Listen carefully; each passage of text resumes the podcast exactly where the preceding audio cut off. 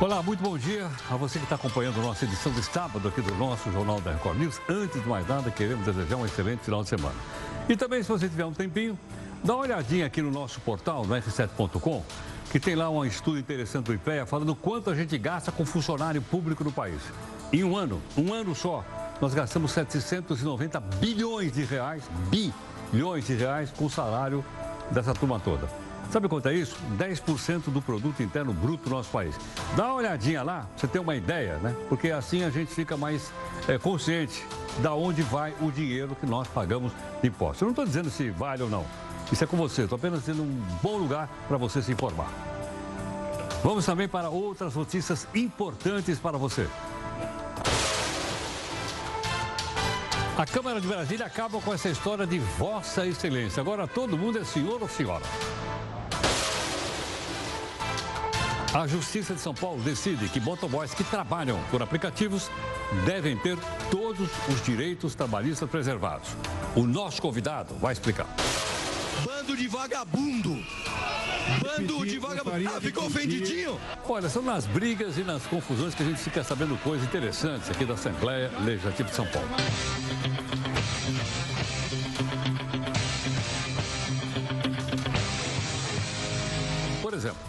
Ela tem uma verba de 40 milhões de reais para gastar em propaganda.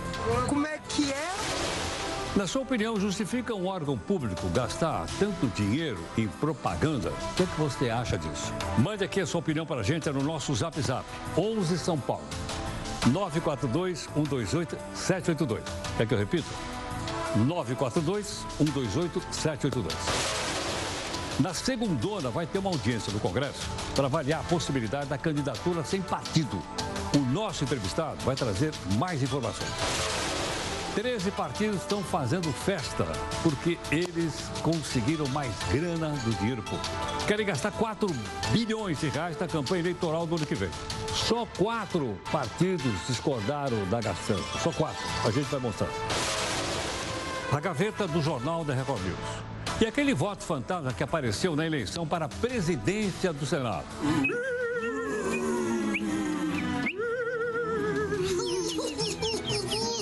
Até agora, nenhum resultado. 81 senadores votaram. Milagre, apareceram 82 votos. A senadora juíza Selma está a um passo de perder o mandato na justiça. Aliás, ela é conhecida com o nome de O Muro de Saias. Vamos mostrar. O Supremo decide que ex-governadores do Paraná não devem mais receber aposentadoria perpétua. Quem são os beneficiários? A gente vai botar a lista aí. Veja a nossa imagem do dia. Esse garotinho recebe o apoio dos coleguinhas da escola dele numa audiência de adoção. Veja a felicidade dele e o apoio da garotada. O quiz do Jornal da Record News. O Waze agora usa vozes famosas. Veja se você reconhece alguma delas. Mantenha a esquerda, companheiro. Agora é só dirigir com cuidado, Scooby Amigão. Vire à esquerda. Que que é isso? Você errou! A roda gigante do Rio começa a girar. Os bilhetes já estão à venda. O mais caro, 290 reais, sem direito de serviço de bordo. Tudo em nome da privacidade. 12 milhões de funcionários públicos consomem 725 bilhões de reais por ano de salário. Olha aí, de onde sai essa grana? Esse é aquele jornal multiplataforma que você já está acostumado a ele. Nós estamos desde o podcast, no YouTube, no Instagram, nas nossas Record News, como você sabe, em qualquer plataforma. Você pode cobrar da gente. Busca de isenção e busca de interesse público.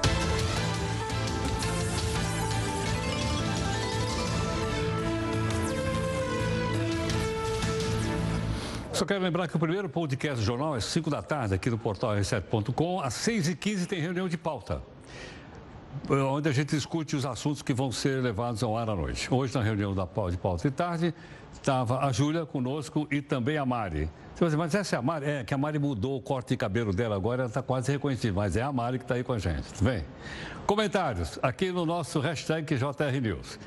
Toda noite tem também aqui um desafio do jornal. Hoje foi o Euclides que escolheu o desafio. Aliás, ele tem escolhido desafios aqui meio, meio bravos. Dá uma olhada nisso aqui. Autoria de um, de um escritor britânico do século XIX, famosíssimo, chamado Oscar Wilde. E diz assim: olha, o descontentamento é o primeiro passo na evolução de um homem ou de uma nação. Eu vou, vou repetir. O descontentamento é o primeiro passo na evolução de um homem ou de uma nação, diz aqui o Oscar Wilde, citado então aqui por nós. Bom, nós também acompanhamos que uma, um juiz aqui da, de São Paulo, da Vara de Justiça, decidiu que motoboys que trabalham com aplicativo têm todos os direitos trabalhistas. Nós convidamos aqui o doutor Antônio Carlos Aguiar, sócio do Peixoto e Cura Advogado, autor também do livro Direito do Trabalho 2.0, e ele está gentilmente aqui conosco. Antônio Carlos, muito obrigado pela gentileza. Bem-vindo aqui no Jornal. Prazer é todo muito obrigado. Garoto. Obrigado. Bom, deixa eu te perguntar o seguinte: é, se vale para o motoboy, teoricamente, valeria para o motorista do Uber, do 99, do iFood e por aí afora, não? Nos termos da decisão, sim. Quer dizer, sim. a lógica da decisão, sim. Não nesse caso específico, porque o caso é exclusivo para o pessoal da log, inclusive. Mas a lógica utilizada é exatamente a mesma. É a mesma? É a mesma. Quer dizer, então, uh, falando agora em tese, então todas as pessoas, teoricamente, teriam também o direito de ter a carteira assinada? Todos. Pela decisão, sim pela decisão, entende que todos os motoristas de aplicativos e motoristas dessas plataformas teriam direito à carteira assinada com os direitos trabalhistas. Sim. Esse direito trabalhista incluiria também, por exemplo, seguro? Porque o pessoal da moto se arrisca muito mais né, do que talvez de outra profissão. Um seguro da Previdência, né? Então, se caracterizaria um acidente do trabalho. Sim. Mas, de novo, isso é o que está na decisão. Sei. Não quer dizer que seja é, é, que vai... o melhor direito. Sei. É o que vai acontecer na prática. na prática. Essa decisão é de primeiro grau e, sobre ela cabe recurso. Sei. Bom, então o juiz decidiu. Agora, acima do juiz, quem é que pode ou confirmar isso ou desfazer? Tem aqui em São Paulo o Tribunal Regional do Trabalho, que é a segunda instância tanto se falou de segunda instância. Falou muito. Muito, né? É a segunda instância e depois, na segunda instância, há o Tribunal Superior do Trabalho, que é o TST, e essa matéria pode chegar, inclusive, ao STF também. Ah, pode chegar ao pode. Supremo? Por que razão? Porque se a discussão aí com relação à valorização social do trabalho e a dignidade da pessoa humana. Quer dizer, são cláusulas que estão na Constituição brasileira. Exatamente. Por isso pode chegar no Supremo. Sim, e da questão da livre concorrência livre mercado. São realmente questões inseridas na Constituição e que estão discutidas nesse caso específico. Agora, Antônio, me explica uma coisa. Como é que a gente pode conciliar essas questões todas que vêm do passado com essa nova organização do trabalho que vem pela frente? É ou não? É, a pergunta que você faz é absolutamente pertinente. Esse, esse, essa é a grande questão. Essa é a questão. Não, não, não precisa mudar o mindset, o nosso pensamento. Porque o que se busca é o seguinte: essa relação do motoboy ou do Uber é uma relação de trabalho que a gente conhece de uma CLT que é de 1943? Será que se aplica? Será que eu consigo efetivamente encaixar ou não? Na, essa é a discussão. Isso não, não queria dizer nem que sim, nem que não, mas para a gente poder pensar. Por exemplo, o que a CLT diz, e é muito inteligente a legislação trabalhista, que o contrato trabalho é um contrato realidade. É absolutamente informal. Não precisa estar escrito, nada disso. Desde que estejam preenchidos cinco requisitos de modo simultâneo: habitualidade na prestação de serviço, pessoalidade, não poder se fazer substituir por outra pessoa, ser pessoa física, esse prestador de serviço, subordinação e receber salário. Será que esse motorista de aplicativo tem todos esses requisitos juntos? Ora, eu sou motorista de Uber. O Uber é. fala assim: olha, tem uma corrida aqui, você está afim de fazer ou não? Eu falo: não. Tem subordinação? Então não tem o chefe? Não tem o chefe, eu escolho o chefe. O motorista da log também. Aí a sentença diz: não, mas há uma subordinação estrutural. Há uma estrutura que levaria a isso. Será que isso é verdade mesmo? A habitualidade. Eu fico em casa, não quero prestar hoje serviço. Hoje eu não vou trabalhar. Não quero, hoje eu não vou trabalhar. Aqui, se eu não vier trabalhar, os caras me pegam pelo pescoço. Exatamente. Então, no contrato de emprego, é exatamente isso.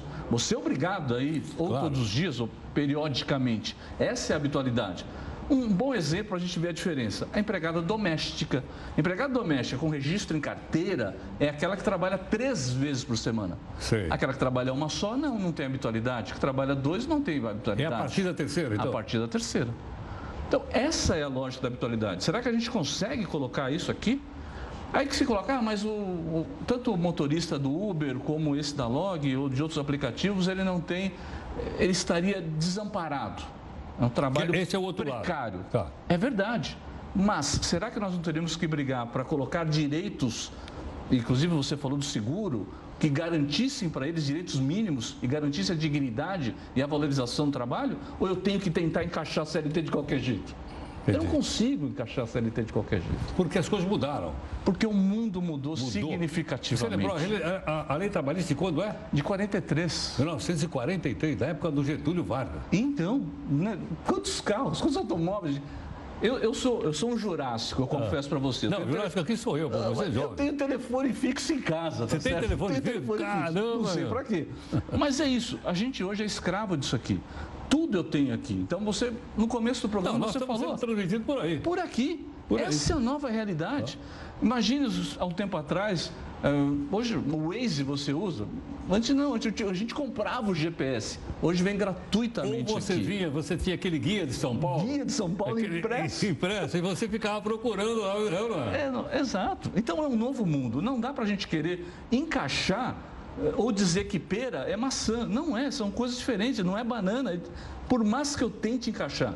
Por isso que isso nós precisamos pensar. Então não tem é. que haver uma nova reforma trabalhista, é isso? As- Ou não sei. novas leis trabalhistas? Novas leis. Novas leis. Eu acho que mais do que o direito ao. A gente sempre defende, eu estou há 30 anos nessa, nessa, nessa estrada e sou, fui professor, sou mestre, doutor em direito do trabalho. Eu acho que a gente precisa bater hoje direito de quem trabalha. Quer dizer, é, um- é maior do que aquele de emprego com carteira assinada, que representa efetivamente 30% da população que presta serviço. E esses outros 70%? Nesse meio período tem fraudes, tem fraudes. Tem aquele que é pessoa jurídica, ele é PJ, mas ele, ah, mas ele presta serviço pessoalmente, com habitualidade, Tem recebe chefe. salário, tem chefe, tem cartão de visita. Isso é fraude. E a CLT diz que nesses casos de fraude é nulo de pleno direito esse tipo de relação. Porque o contrato de trabalho é um contrato informal, é um contrato realidade. Mas eu tenho outros tipos de contratação que não são fraudes. É esse caso. Eu sou motorista de Uber, mas eu posso ser do Uber, da Cabify, posso ser da 99, posso ser de qualquer um. E escolho qualquer um. Uber fala, você quer essa corrida? Não, não quero, quero da 99, quero de uma outra. Essa opção é minha. Então não dá para caracterizar subordinação. É difícil, por mais que se tente, não tem como caracterizar. Eu não consigo colocar, encaixar isso na legislação de 43. O que não quer dizer que esses trabalhadores não tenham de ser protegidos. Claro. Mas é por uma Mas outra tem que criar legislação. uma, com novas leis para isso. Exatamente. Ou até claro. o papel do sindicato nos dias de hoje, depois a questão do negociado sobre o legislado. Um sindicato que busque um, um, um direito mínimo para esses trabalhadores por meio de um acordo coletivo ou convenção coletiva de trabalho. Mas precisam se buscar novas alternativas e não se é, se encaixar. Entendi. Não vai dar certo. Né? Por mais boa vontade que se tenha, por mais legitimidade, por mais justiça que queira se fazer. Um outro exemplo aqui. Essa ação é para todo mundo. O Ministério Público entrou para todo mundo. Todos, absolutamente todos os motoqueiros têm direito a vínculo de emprego. Como assim? De repente eu sou motoqueiro, trabalho lá 8, 9 horas por dia. E você nunca vai. Mas nós vamos ter o mesmo direito, a mesma coisa. Como é que se encaixa isso? Nem isso dá para dizer, nem para dizer que todos os direitos são homogêneos, são exatamente iguais. É, então, fica manca essa decisão, com todo o respeito. Claro, claro, Com todo o respeito. Mas fica difícil. Antônio Carlos, muito obrigado. Imagina, Posso ficar com prazer foi meu. É seu de presente. Muito obrigado. Espero que você muito, goste. muito didático, acho que todo mundo aí tem alguma ligação com o aplicativo. Não, não é? É isso aí, todos, todos. Todos nós, porque a gente também. Eu mando uma pizza aqui em casa. Eu vim para cá de Uber hoje. Professor, Prazer. obrigado. Professor Antônio Carlos Aguiar, sócio do Peixoto e Cura Advogado, gentilmente. Está aí uma maneira fácil, simples, didática para a gente entender. Eu sou leigo também nesse assunto. Ah, e ele explicou aqui de um jeito que ficou claro: essas leis antigas não se adaptam mais a situações novas. Não quer dizer que não tenha que ter segurança. Tem apoio, tem, tem que ter, tem- tudo aqui tem. Só que tem que criar novas leis, como ele acabou de explicar aqui para a gente. Ficou claro ou não? Bom, vamos lá então para a nossa primeira live e vamos ver aqui os comentários sobre o gasto com publicidade. Vamos lá? Olha, nós já mostramos para você aquela cena de pugilato, briga, na Assembleia Legislativa aqui de São Paulo. Por causa da reforma da Previdência dos, dos funcionários públicos estaduais. E o Tribunal de Justiça resolveu suspender provisoriamente a discussão. Por quê? A decisão foi tomada após deputado, o deputado Emílio de Souza, do PT. O Emílio argumenta que a indicação do deputado Reni Ozi Cuquier como relator fere a legislação. Então é uma briga interna. Agora o projeto deve retornar à Comissão de Constituição, Justiça e Relação. O presidente da Assembleia, que é o deputado Cauê Macris, vai apresentar o recurso para tentar acelerar, acelerar, a votação, porque está marcado para a próxima semana, acho que terça-feira da semana que vem, se a Assembleia de São Paulo ia votar ou não. Detalhe, a Assembleia do Paraná já votou, aprovou, teve pancadaria também na Assembleia do Paraná. Os deputados tiveram que sair da Assembleia e ir para outro local para poder decidir, porque houve até invasão do prédio da Assembleia e a gente mostrou aqui para você, está lembrado? Então você veja que né, os problemas agora estão sendo divididos por estados. O aumento do fundão eleitoral para 3 bilhões e 800 milhões de reais teve apoio de 13 partidos políticos que a gente colocou aqui para você. Eles representam 430 dos 513 deputados que tem na, na, na, na Câmara e 62 senadores dos 81. Só quatro partidos foram contra esse aumento. Então a gente precisa mostrar, botamos um lado, tem que botar o outro. Quais são os partidos que são contra o aumento do fundo? Está aqui eles, olha, os quatro.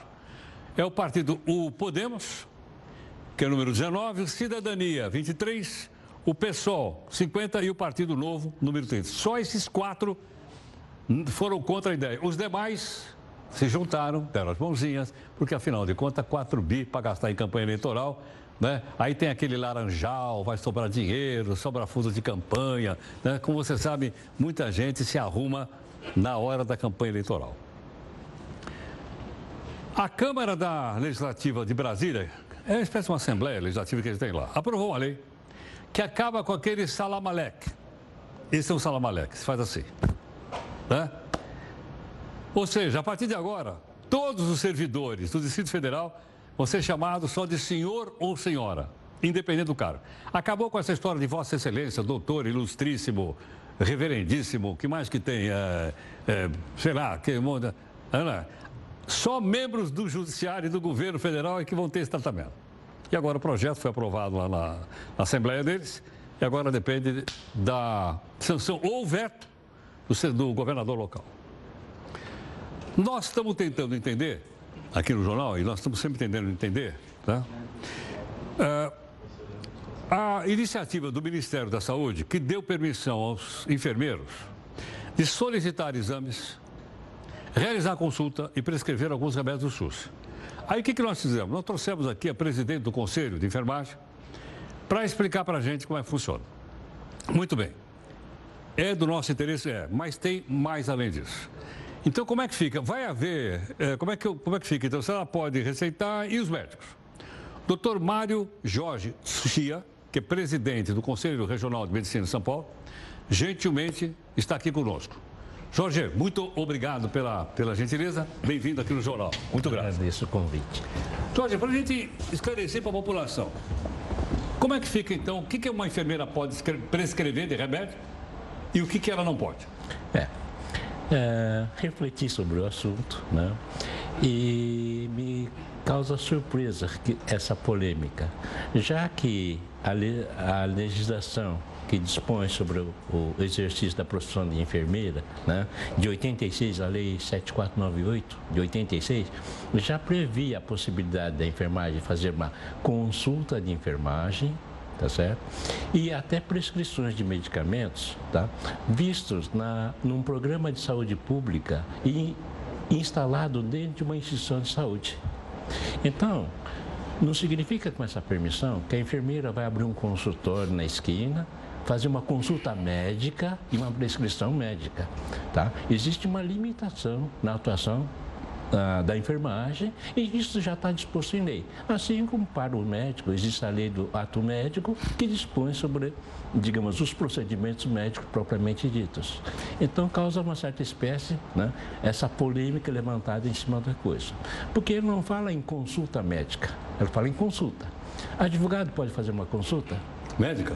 Não. Médica não, não, mas jurídica pode. Jurídica pode. Então, se eu falo a consulta por advogado, naturalmente vai se restringir a área de atuação de um operador de direito. Ele vai dar uma consulta jurídica. Tá. Assim como a enfermagem vai fazer uma consulta de enfermagem. É que como e eu sou leigo, eu não consigo entender qual é a diferença entre uma consulta de enfermagem e hum. uma consulta... Eu chego lá com dor de cabeça. E aí?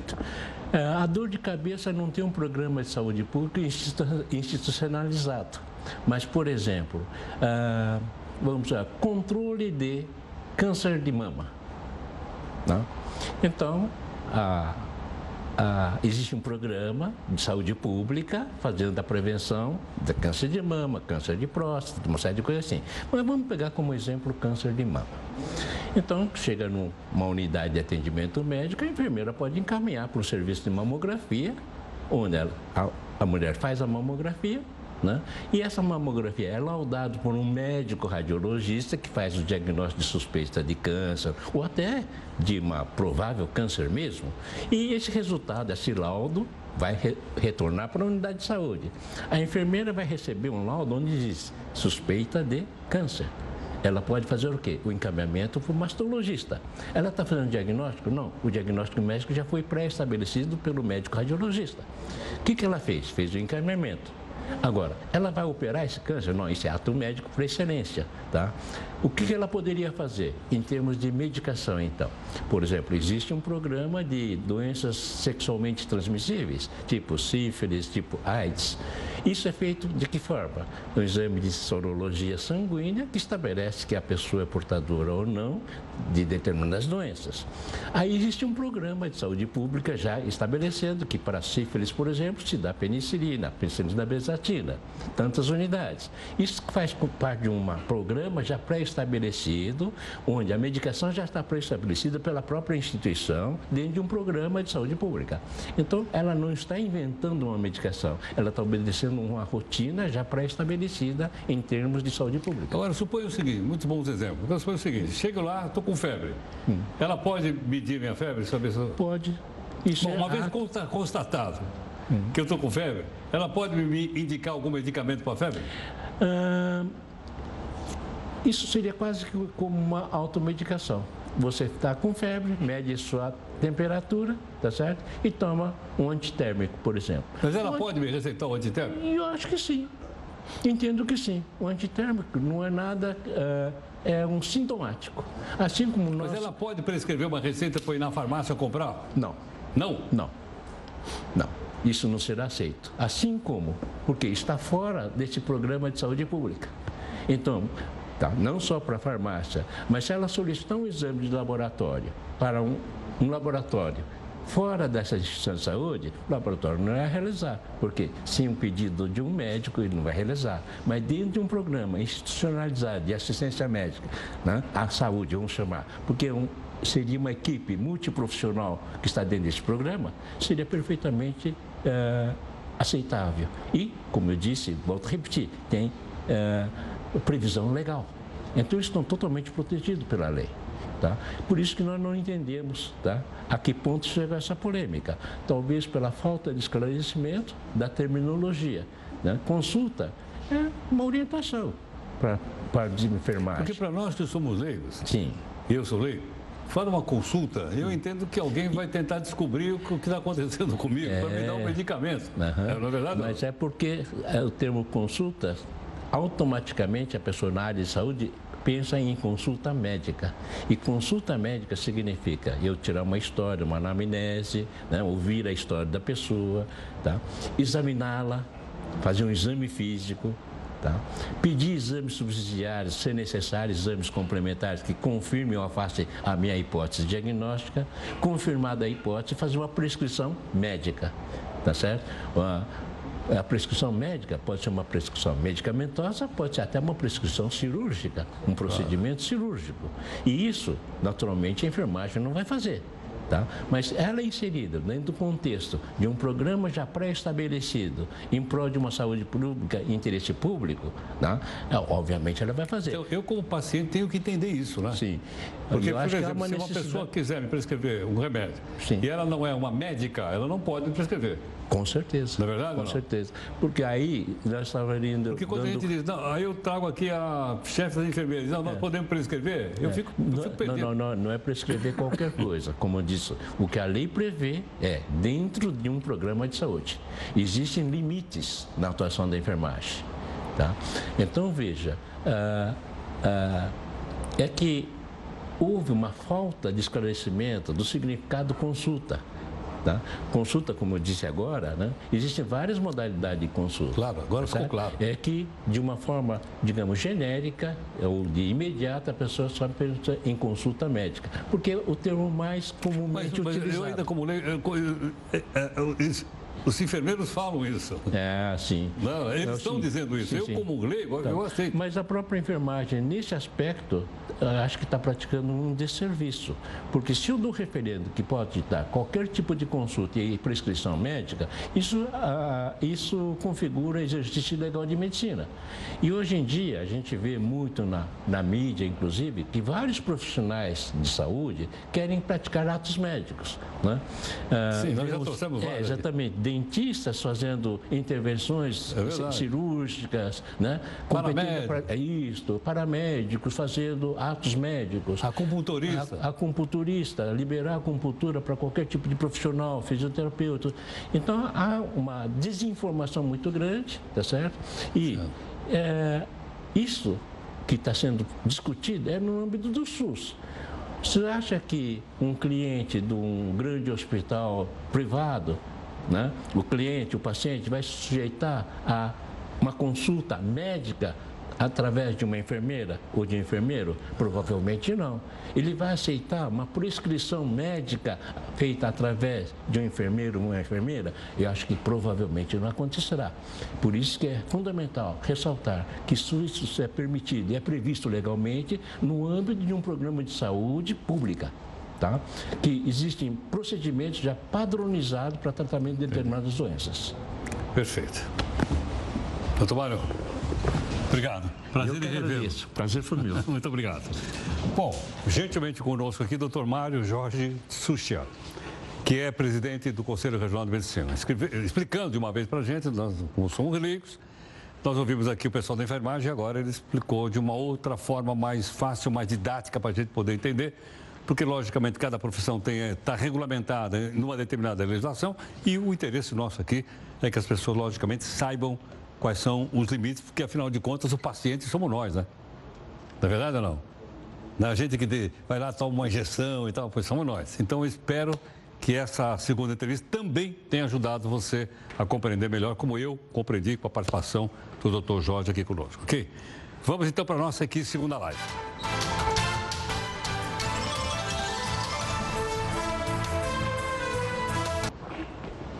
O Tribunal Superior Eleitoral, TSE, começou a julgar a cassação do mandato da senadora Selma Ruda.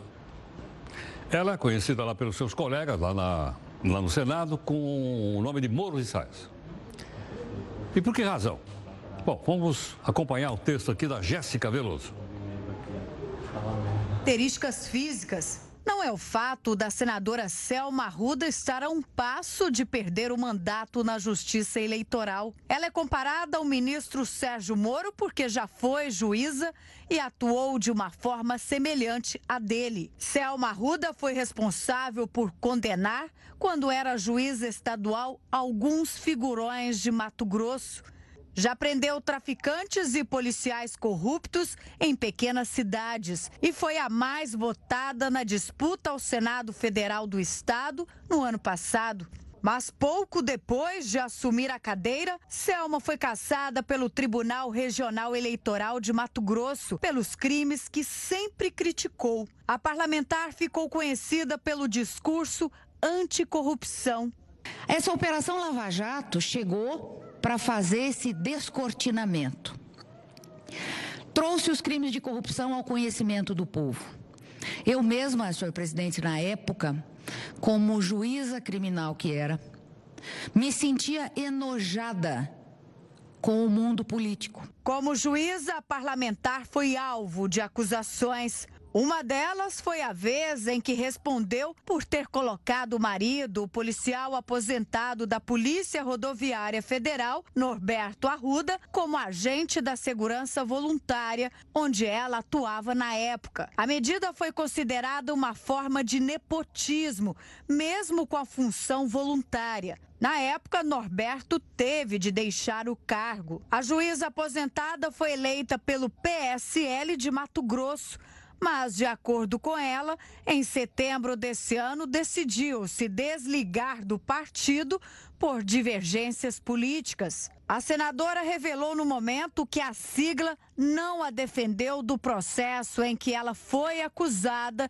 de abuso de poder econômico e Caixa 2 Além do abuso de poder econômico, ela foi acusada de ter gasto mais de um milhão de reais em valores que não foram declarados à Justiça Eleitoral, tudo para se eleger ao Senado. A grana foi usada em serviços como publicidade e pesquisas eleitorais. Então eu acabei sendo acusada, senhor presidente,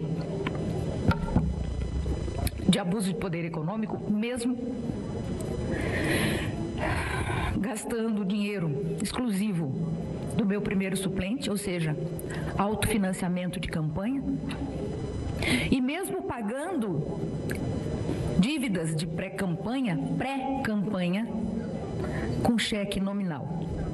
Para o relator do julgamento, Selma fez propaganda eleitoral antecipada e omitiu à justiça o pagamento de boa parte desse material. A decisão do Tribunal Regional Federal cassou ainda o mandato dos suplentes e determinou a realização de uma nova eleição. Selma recorreu no Tribunal Superior Eleitoral. Após os problemas com o PSL, a juíza Selma decidiu se filiar ao Podemos. Por lá, ela parece mais bem acolhida. Chegou a receber o apoio de diversos parlamentares, sobretudo dos colegas da bancada do Podemos, como é o caso do senador Stevenson Valentim.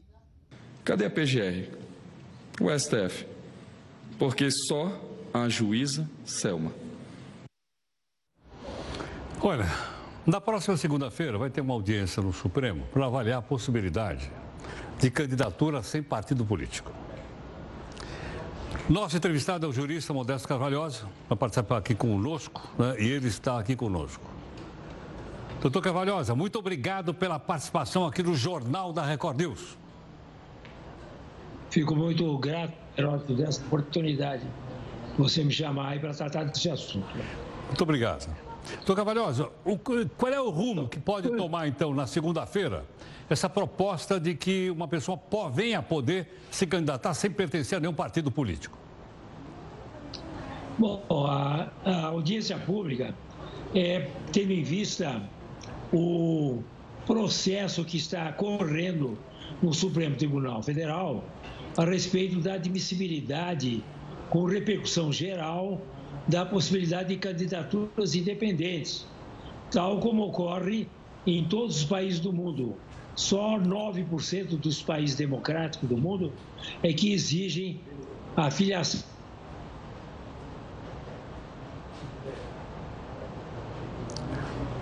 Será que perdemos o contato com o doutor Cavalhosa ou não? Perdeu. Tá, ok. P podemos tentar o contato então, via telefone? Talvez seja melhor. Tá. O doutor Cavalhosa está conversando aqui conosco, então, uh, como ele disse, tá, tá um, tem uma ação no Supremo Tribunal Federal. Per... Ah, voltou? Tem uma ação no Ok, perfeito.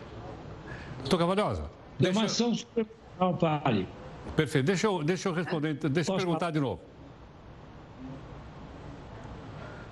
Ok, acho que a, a nossa ligação via Skype parece que que parece. Será que pagaram a conta do Skype aí ou não? Tem que pagar a conta. Se não paga a conta, o que acontece? Ele, o Skype não funciona. Cara, brincadeira, lógico, claro. Bom, nossa, a, nossa, a, nossa, a nossa conversa com o doutor Cavalhosa é essa. vai ter uma audiência pública no Supremo. Aí eu pergunto se eu que gostaria de saber, mas então o Supremo pode decidir isso ou não? O Supremo pode decidir é, que pode haver candidato, candidato sem partido político? Oi? Está na linha então? Ok. Doutor Cavalhosa, então vamos conversar um pouquinho aqui pelo telefone, o nosso Skype aqui está com problema. É. Então deixa eu repetir a pergunta, é o seguinte, o Supremo Tribunal Federal pode decidir, é, de, autorizando ou não autorizando a pessoa se candidatar sem partido político? É, é, é da competência do Supremo Tribunal Federal, nesse caso, Heródoto, porque é, existe o Tratado de São José da Costa Rica para os direitos humanos e esse tratado foi assinado pelo Brasil e ele se sobrepõe ao artigo 14 da Constituição, que exige filiação partidária para candidaturas. O Tratado de São José da Costa Rica, no seu artigo 23, fala exatamente em que é livre, a candidatura, as candidaturas são livres, independentemente de partidos, para que as pessoas se candidatem. Portanto, eh, essa, pela Constituição brasileira, artigo 5 parágrafo 2 os tratados internacionais se sobrepõem à Constituição quando colidem com ela.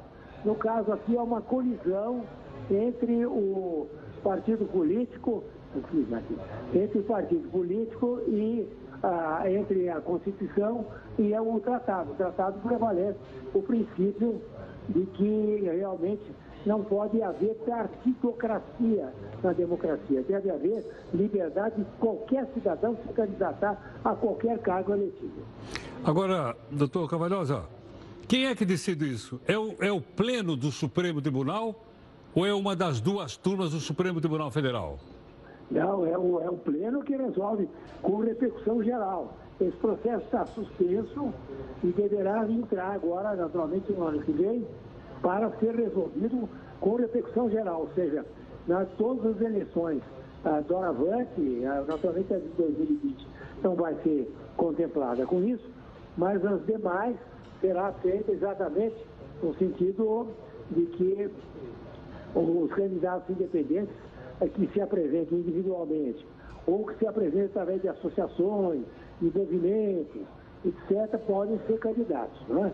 Podem ser candidatos sem depender dessa partidocracia que existe no Brasil. Bom, doutor Cavalho, o senhor acha que isso pode ser decidido ainda a tempo da eleição do ano que vem para prefeito ou, ou vereador ou não? Não, não dá, porque isso foi no começo de 2018 que foi tratado. Depois ficou dormindo, dormindo no Supremo Tribunal Federal, até agora não foi julgado. E é um absurdo, porque se tivesse sido julgado naquela ocasião, lá para fevereiro ou março de 2018, nós teríamos perfeitamente possibilidade de já nas eleições municipais de 2020 termos candidatos independentes, o que seria essencial para a eleição de vereadores, para a eleição de prefeitos, independentemente desse, eh, desse, dessa ditadura dos partidos que, de nível nacional, que interferem na vida política e social dos municípios, por menores que sejam. Portanto, teria sido maravilhoso que pudesse haver candidaturas independentes para prefeito e vereadores agora em 2020. Sem Isso dúvida. não vai ser possível, não é factível. Sem dúvida. Doutor Cavalhosa, eu vou mostrar para o pessoal que está acompanhando aqui pela televisão também, as redes sociais, um requerimento do senhor que obteve a aprovação de alguns senadores. Dá para a gente colocar aqui do, do Matrox aqui para a gente ver quem assinou ou não? Dá, tá aqui, ó. Está aqui o documento. É o manifesto pelo fim da impunidade e prisão. Esse aqui é da prisão da segunda instância, assinado pelo senhor também, que é um assunto muito importante. Dá para a gente colocar. Assim, bom, vamos ver quem é que apoiou então a proposta de segunda instância. São esses vereadores que estão aqui, ó. Uh, tal, tal. Não vou ler o nome de todos eles. Está o Cajuru, está aqui Álvaro Dias, tem só, são 15. Vamos ver se tem. Levanta um pouquinho mais para a gente concluir. Total de. Deixa eu ver, ah, tá aqui, ó, achei. 22. Doutor Cavalho, só 22 aprovaram a, a, prisão em segunda instância? Não tem 81 senadores lá? Pois é, nós, nós obtivemos um apoio desse manifesto, que será lido agora nas manifestações de rua no dia 8 em todo o Brasil. Esse manifesto foi assinado por várias associações civis, né? movimentos civis, um veio para a rua, etc., e por 20 e poucos senadores e por 80 deputados, o que demonstra que, pelo menos no Senado e na Câmara, temos um grupo significativo, embora minoritário, de, de senadores e deputados interessados no resgate da, do sistema penal brasileiro, Heródoto, que nós tivemos desmanche do sistema penal brasileiro por decisão deslocada do Supremo Tribunal Federal, que por a questão de 15 dias. Então, agora essa restauração tem que ser feita pelo Senado e pela Câmara. Temos esse grupo que é combativo para apoiar esse movimento, esse manifesto que já está espalhado no Brasil, tem milhares de assinaturas uh, do povo brasileiro já nesse manifesto uh, para apoio da restauração da segunda instância. Perfeito. Doutor Cavalhosa, muito obrigado mais uma vez pela gentileza. Muito grato por participar aqui do um, Jornal um da. Um grande abraço, Herói. Obrigado. Um grande abraço para você. Obrigado. Muito, obrigado. O jurista Modesto Carvalhosa conversando conosco. Bom, aí estão os temas. Daqui para frente, não, não, ah, por você. O, não sei se o seu senador assinou isso ou não. Se, se ele assinou, você conversa com ele. Se ele não assinou, você conversa também, seu deputado, enfim. Agora, só tem 23 senadores, aí tem 81. Eu não vi nomes famosos ali. Segunda instância, prendi em segunda instância, eu não vi nomes famosos aí. É que tem uns e outros também que estão sendo processados que acham que não querem colocar o nome ali. O que, é que você acha? Bom, vamos lá. O Supremo declarou inconstitucional os subsídios. Subsídio quer dizer, deixa eu falar para você, pagamento que garante aos ex-governadores do Paraná pensão mensal vitalícia. Tem isso no Paraná? Tem. Tem no Paraná e tem mais alguns estados da Federação Brasileira. Quanto é que ele ganha? Tanto quanto um desembargador. Então ele é pro resto da vida, pro resto da vida. Ok ou não? E quanto aos valores já recebidos, os ministros entendem que não tem necessidade de devolução. Agora o Paraná não pode pagar mais. Mas também quem pegou, pegou, quem não pegou, não precisa devolver. Espera um pouquinho. Quem, quem, quem são os caras? Né? Pegar como exemplo do Paraná. Aposentadoria vitalícia. No Brasil tem, ó, atenção, no Brasil, 78 ex-governadores estão recebendo aí. Quando ele morre, a viúva assume também. Alguns são vice-governadores que assumiram por pouco tempo e vão receber até o resto da vida. Tem 78. Vamos virar a página. Isso é um negócio mais completo. No Paraná, tem oito ex-governadores e três viúvas.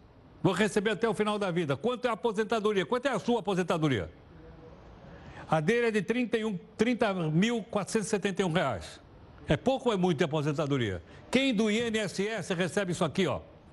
O topo do INSS, o topo, é 5.400 reais mais ou menos. O que, é que você acha disso? Vamos virar a página.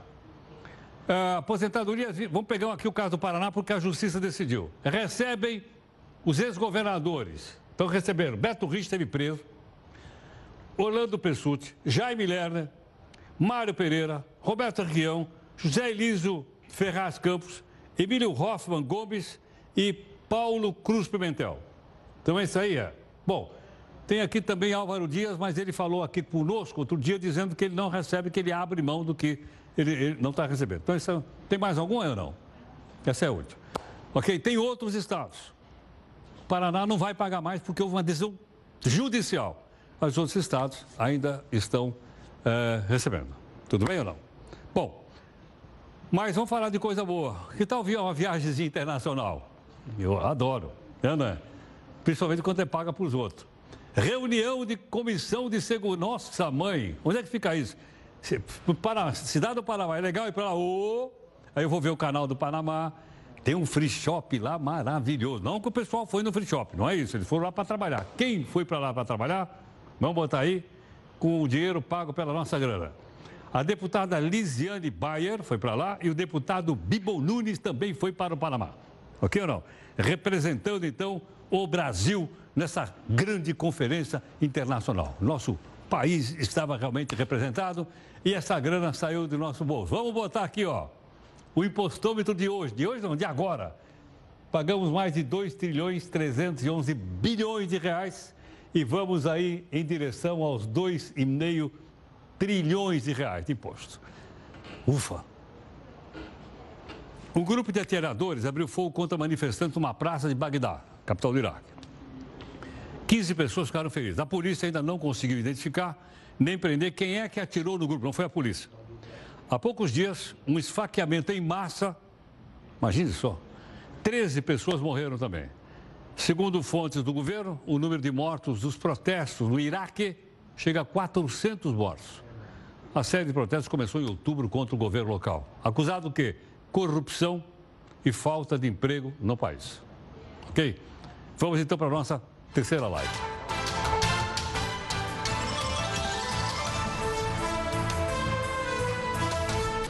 Olha, a nossa Record News recebeu o troféu da Associação de Imprensa do Brasil como melhor canal de notícias deste ano.